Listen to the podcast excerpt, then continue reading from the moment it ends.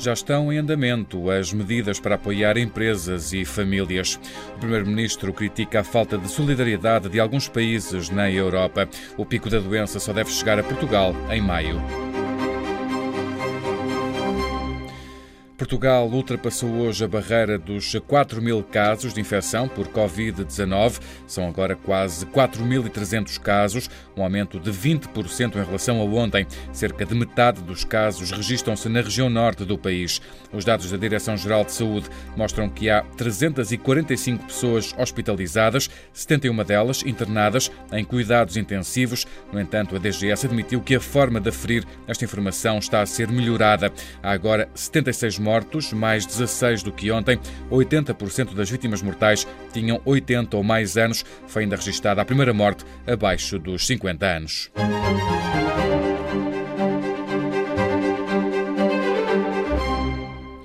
Já está disponível o formulário na Segurança Social para as empresas aderirem ao chamado layoff simplificado. São dois documentos disponíveis na área de formulários e que têm de ser obrigatoriamente devolvidos aos serviços por via eletrónica através da Segurança Social Direta. O Ministro da Economia, Pedro Cisa Vieira, explica o que é preciso para aceder. O apoio carece apenas de uma, um requerimento da entidade empregadora declarando qual a situação em que se insere e identificando os trabalhadores que devem ser colocados nesta situação. Pedro Cisa Vieira detalhou ainda as empresas que podem beneficiar da medida. Todas as atividades que tenham visto encerradas em função das medidas adotadas, seja por decisões das autoridades de saúde, seja por força do decreto do governo, uma empresa que projete que nos próximos tempos tenha uma redução em mais de 40% da sua capacidade produtiva ou da sua capacidade de ocupação.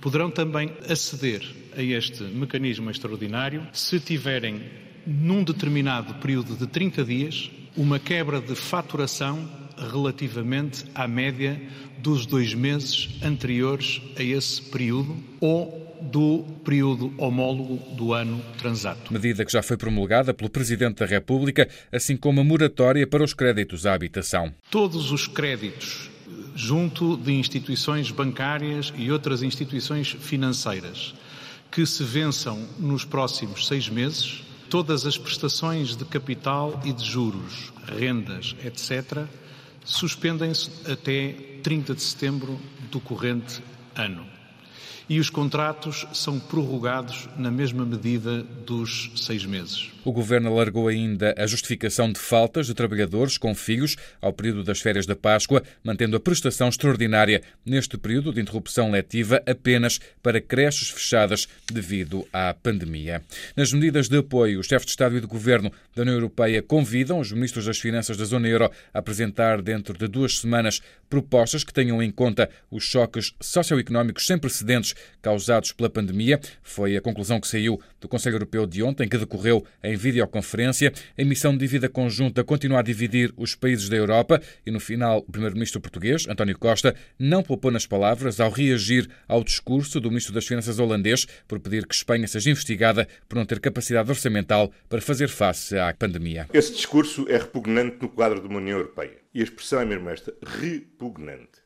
E se nós não compreendemos que perante um desafio comum temos de ter capacidade de responder em comum, então ninguém percebeu nada do que é, que é a União Europeia. As duras críticas de António Costa à falta de solidariedade na União Europeia. Primeiro-ministro que hoje anunciou a chegada ao Porto de milhares de equipamentos de proteção individual, designadamente máscaras, fatos ou cobre-botas para o combate ao surto de Covid-19. Também esta tarde chegou mais material a Lisboa. A Direção-Geral de Saúde admite que o pico da doença em Portugal pode durar vários dias, ser assim uma espécie de planalto e não apenas um pico, pico esse que não deve chegar antes de maio, explicou Graça Freitas. Neste momento, de acordo com os dados que temos e com a evolução da nossa curva, tudo indica que o período será diferido para mais tarde, nunca antes, provavelmente, do mês de maio. Mas isto são previsões, vale o que vale.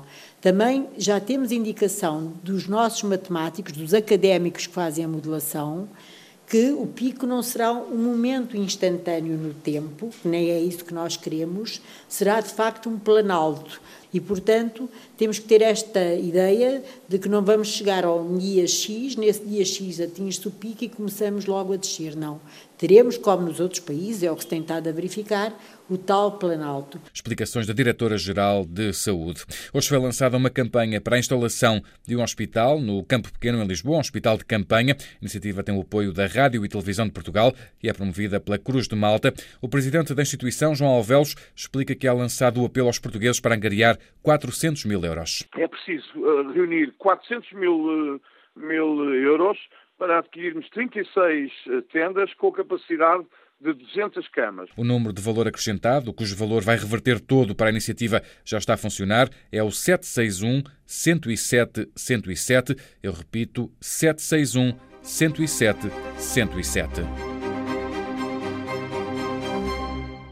O mundo registra agora mais de 560 mil casos de infecção por Covid-19. Há mais de 26 mil mortos. Itália registra quase 86.500 casos, mais cerca de 6 mil do que ontem. É também o dia mais negro em Itália, com quase mais mil mortos, elevando o número de vítimas para mais de 9 mil.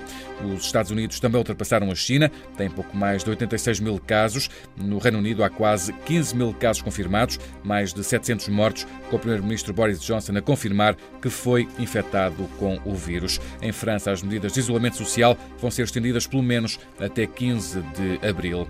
No fecho deste relatório, seis dezenas de psicólogos, psicanalistas, psiquiatras e pedopsiquiatras estão a prestar apoio gratuito através de uma linha telefónica criada para ajudar as pessoas a lidar com o novo coronavírus. A iniciativa partiu da presidente da Sociedade Portuguesa de Psicanálise. A linha de apoio é o 300 051 920. Dirige-se à população, mas também a profissionais de saúde. É uma linha anónima e confidencial. Funciona entre as 8 da manhã e a meia-noite, aos dias de semana. Eu repito o número: 300 051 920.